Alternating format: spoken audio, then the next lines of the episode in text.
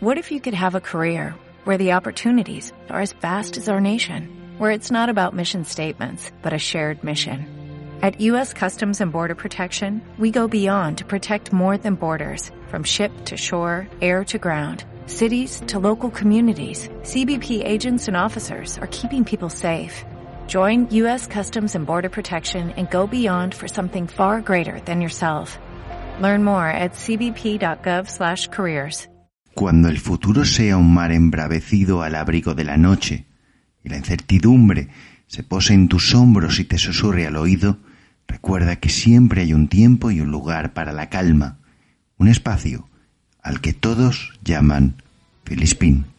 Hoy vamos a tratar eh, muchos temas de redes sociales, de marcas involucradas en las elecciones de Estados Unidos, vamos a hablar de festivales y, por supuesto, de las primeras campañas publicidad con el eh, motivo de la Navidad.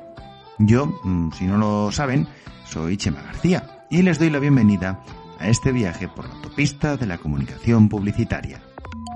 Los anuncios leídos en podcast aumentan la intención de compra.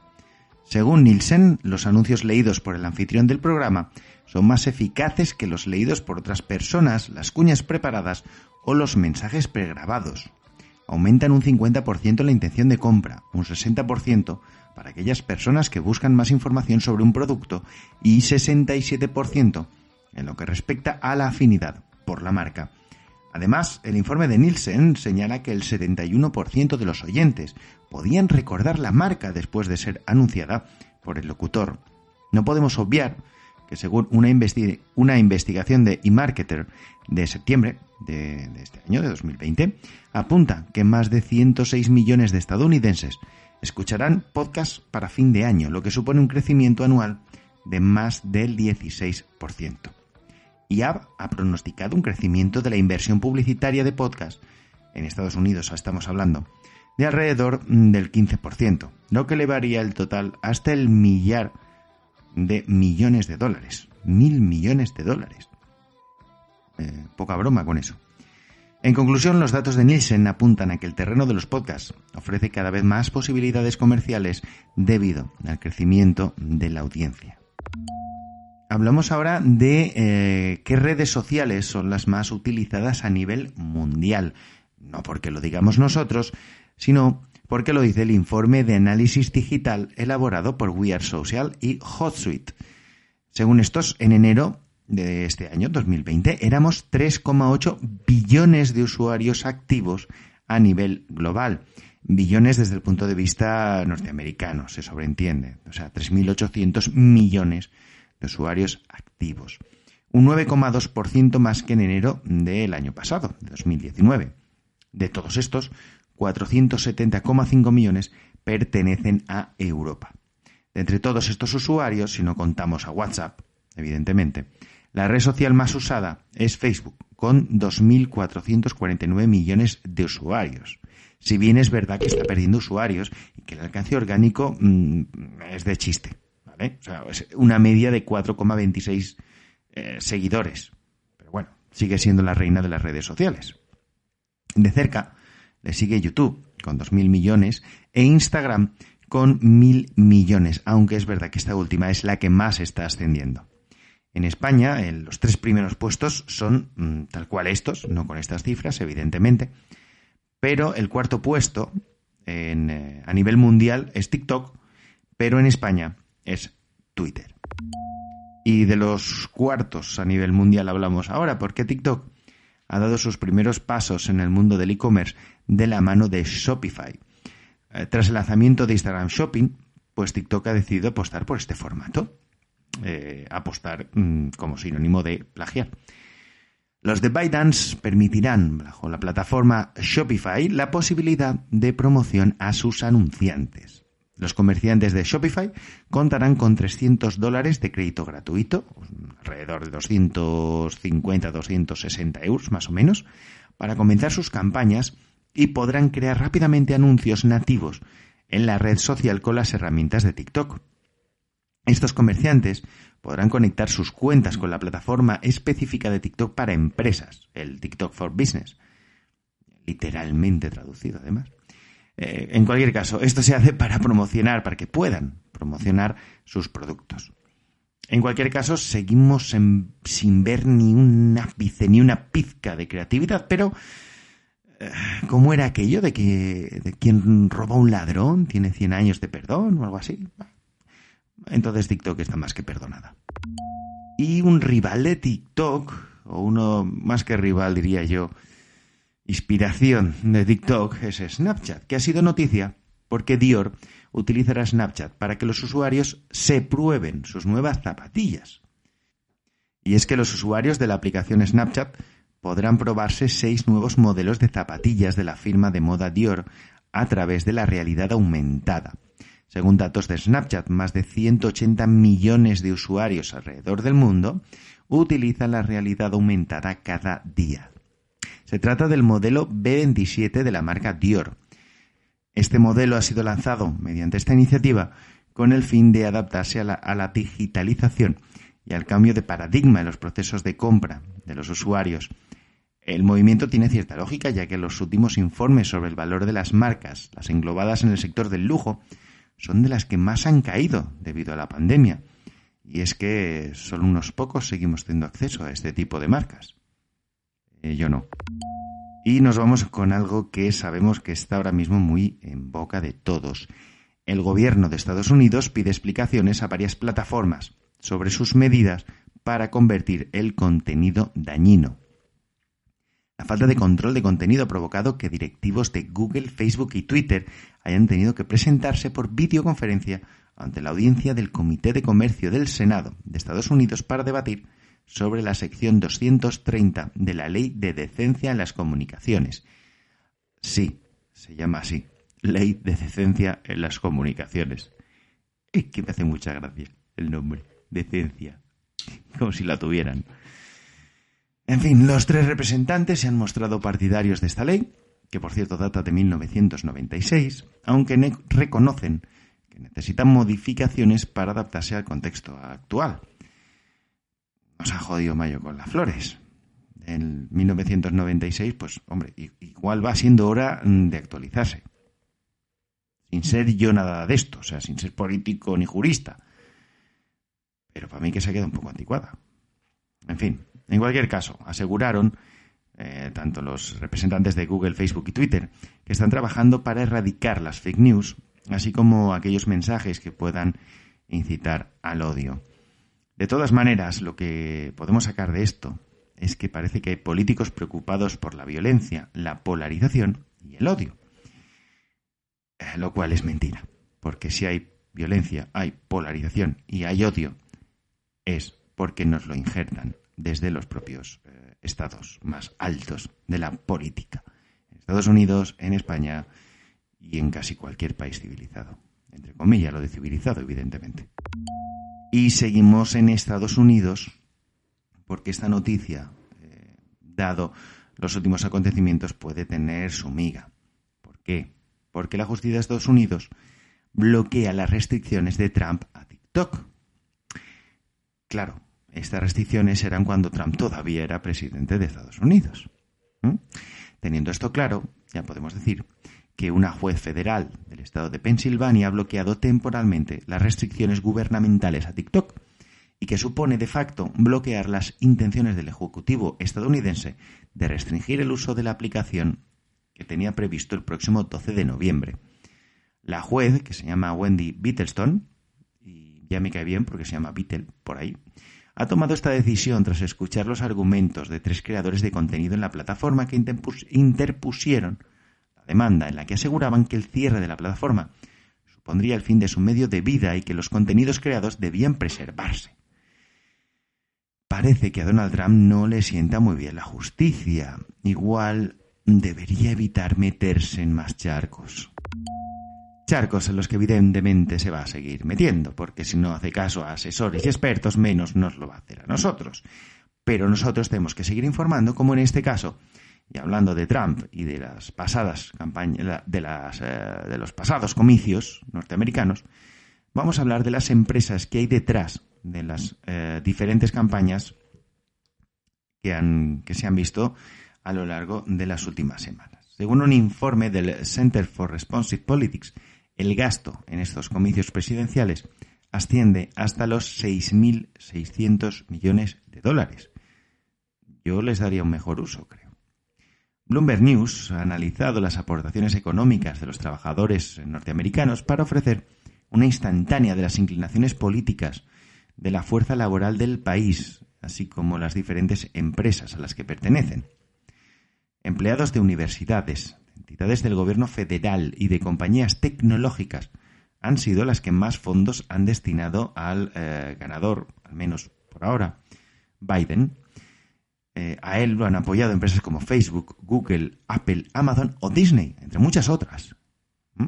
Estas empresas han tenido numerosos empleados que han decidido colaborar con el candidato demócrata, que dicen que, por cierto, ya fue, estuvo presente en la declaración de independencia de Inglaterra.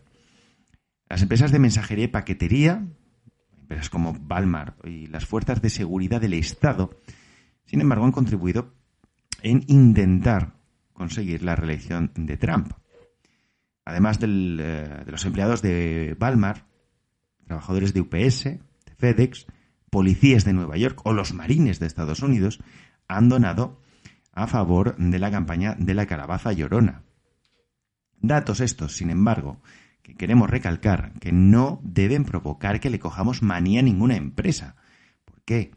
Pues hombre, como curiosidad, de verdad les invito a, que lean un poco de, de historia porque esto es 100% cierto, Henry Ford y Walt Disney donaron dinero a Hitler en su época. Por lo tanto, no tomemos manía a las empresas, no tomemos manía a sus trabajadores, porque la vida da muchas vueltas y no sabemos qué se esconde detrás de estas donaciones. Todo el mundo habla de las elecciones norteamericanas, así que nosotros ya cerramos ese mm, canal. Si quieren saber más, pues se meten en cualquier diario digital, se meten en cualquier, eh, cualquier podcast, eh, que seguramente tenga muchísima calidad y que les podrán ampliar mucho mejor la chufa que ha sido las elecciones norteamericanas. Nosotros, sin embargo, seguimos con novedades en el mundo de la tecnología en este caso, porque WhatsApp presenta novedades en el modo vacaciones. El modo vacaciones es una configuración que permite a los usuarios archivar conversaciones para silenciarlas y que ahora con la nueva actualización las mantendrá así, aunque lleguen nuevos mensajes. Es decir, que para comprobar si alguien le ha escrito, el usuario debe entrar en las conversaciones que tenga archivadas, pero no le avisará. A principios de septiembre, una actualización del modo vacaciones permitió ver que habría un espacio dedicado a los chats archivados, perdón, desde donde se podría acceder a la opción notificaciones y así elegir el comportamiento de la aplicación ante la llegada de nuevos mensajes en estos chats. A ver, esto es la típica función que a todos nos gusta tener, pero que nos molesta que tengan los demás. Cambiamos radicalmente de tema y hablamos ahora de diseño, porque Medium presenta un nuevo logo. Medium, eh, para los que lo desconozcan, es una plataforma en donde cualquier persona puede publicar textos de forma gratuita para de esa manera intentar monetizarlos. Eh, la agencia Collins, que por cierto ya diseñaron los logos de Twitter y de Twitch, han refinado esta familia tipográfica y que está formada por unas líneas más simples para que la lectura del nombre sea un poco más sencilla.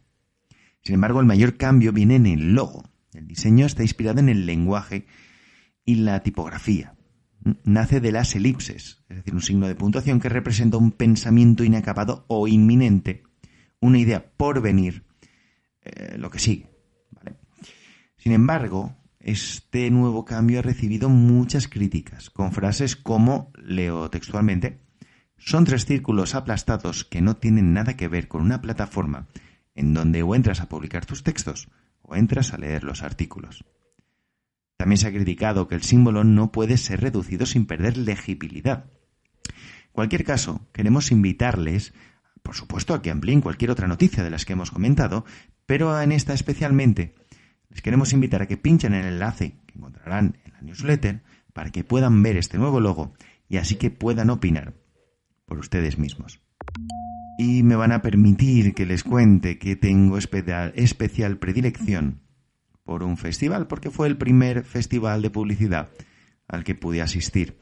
Se trata de los premios Eficacia. Y esto viene porque los premios Eficacia de 2020 ya tienen ganadores. Se trata de una gala que ha sido marcada por unas medidas de seguridad sanitarias muy especiales y en ella se entregaron 29 galardones repartidos en 13 categorías. El Gran Premio a la Eficacia fue para Bankinter con su campaña Medidas Concretas elaborada por Siux Smith eh, Siranos y planificada por Abbas. Campaña que, por cierto, también se llevó el oro a la mejor campaña integrada. El premio a la agencia del año fue a parar a las vitrinas de Arena Media y el oro para la, para la construcción de marca fue para ING Direct por el trabajo realizado con señora Rasmor e Media. Destaca también, aunque fuera de concurso, impactó un vídeo de PS21 en el que se alababa el trabajo de otras agencias por su talento creativo. Desde Filispín queremos dar la enhorabuena a todos los premiados y a todos ustedes les invitamos a que visiten el link con el palmarés completo de esta edición 2020. Y de festival a festival, porque me sale del ojal, se abren las inscripciones para los Cannes 2021. Tras la cancelación de la edición 2020, la organización del festival de creatividad más importante del planeta ha decidido abrir inscripciones antes de lo habitual, pero con unas condiciones muy particulares. El motivo es que el jurado tendrá que revisar piezas tanto de 2020 como de 2021. En el caso de las primeras, deberán haberse emitido, implementado o lanzado al público por primera vez entre el 1 de marzo de 2019 y el 31 de mayo de 2020. Para aquellas que entren en la categoría de 2021, no es categoría, pero vamos, se entiende en este contexto, eh, para aquellos que quieran presentar para 2021, las fechas serán mm, desde el 1 de junio de 2020 hasta el 30 de abril de 2021. Habrá leones diferentes para cada año, pero en cualquier caso, la fecha límite de inscripción, tanto si van a ir con la fecha del 2020 como 2021, será el 15 de abril de 2021. También se ha anunciado que habrá cambios en algunas categorías, como en PR o eficacia creativa. Tendremos también la Creative Business Transformation, que premiará a las empresas que mejor implementen la creatividad como impulso para su crecimiento. Esperemos que este Festival 2x1 sea el primer paso de la vuelta a una normalidad. La que sea, pero que sea. Ya, cuanto antes.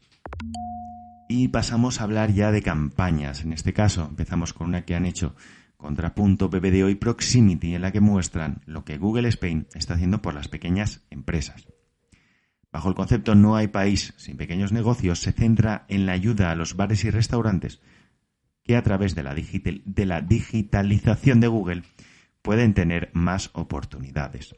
La campaña se ha rodado en los locales de baristas y hosteleros durante su actividad diaria. En ella nos muestran cómo en plena pandemia y con muchísimas restricciones de aforo, consigue sostener y en algunos casos incluso generar el negocio con la ayuda de las innovaciones del perfil de empresa en Google. Y todo ello bajo el tema de Gabinete Galigari, el, el calor del amor en un bar. Se trata de una campaña digital con declinaciones principalmente en forma de vídeos de YouTube y una serie de banners que redirigen a la landing de impulso digital con Google, donde aparecen toda la formación, cursos, consejos y herramientas para la digitalización y crecimiento de los pequeños negocios. KFC era noticia en el programa anterior, recuérdelo, con el tema de Twitter. Pero este mes vuelve, este, este programa, eh, perdón por lo de mes, no sé en qué estoy pensando. Qué ganas de que acabe el año ya. KFC se ha sumado al movimiento Movember y lo ha hecho afeitándole el bigote al coronel Sanders. A pesar de todo lo que está sucediendo ahora mismo, KFC no ha querido olvidarse de un movimiento que este año, pues bueno, parece que ha pasado más desapercibido que otros. Se trata del Movember. Mo es el diminutivo de mustache, que es bigote en inglés, se utiliza en, en Australia mucho, el Mo, y de November. Este movimiento consiste en el crecimiento de bigotes para resaltar la necesidad de atender problemas de salud masculinos, véase cáncer de próstata, el cáncer testicular o incluso el suicidio, la tasa de suicidio masculino es eh, bastante más alta.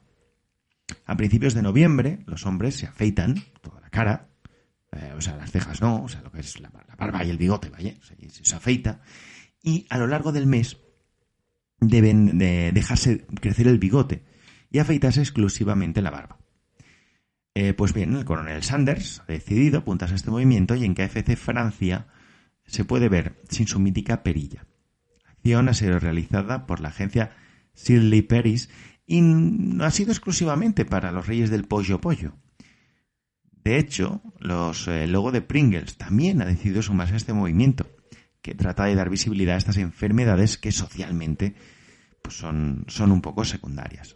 Desde Filispín, por supuesto, apoyamos todas estas iniciativas y felicitamos a KFC y a Pringles por dar este pasito para ayudar, eh, bueno, pues si no a curar, al menos sí dar visibilidad. Porque todo lo que sea ayudar a salvar vidas, oye, pues bienvenido sea. Y ya están aquí las primeras campañas de Navidad. Amazon, Lego, Suchar y Juguetos son las primeras marcas en lanzar sus las campañas navideñas. El primero, cronológicamente hablando, ha sido Amazon con una emotiva historia en un contexto de cuarentena. El spot ha sido creado por la agencia Lucky Generals y narra la historia de una joven bailarina que obtiene el papel principal en la próxima producción de su esquela de baile, pero por culpa del COVID se cancela.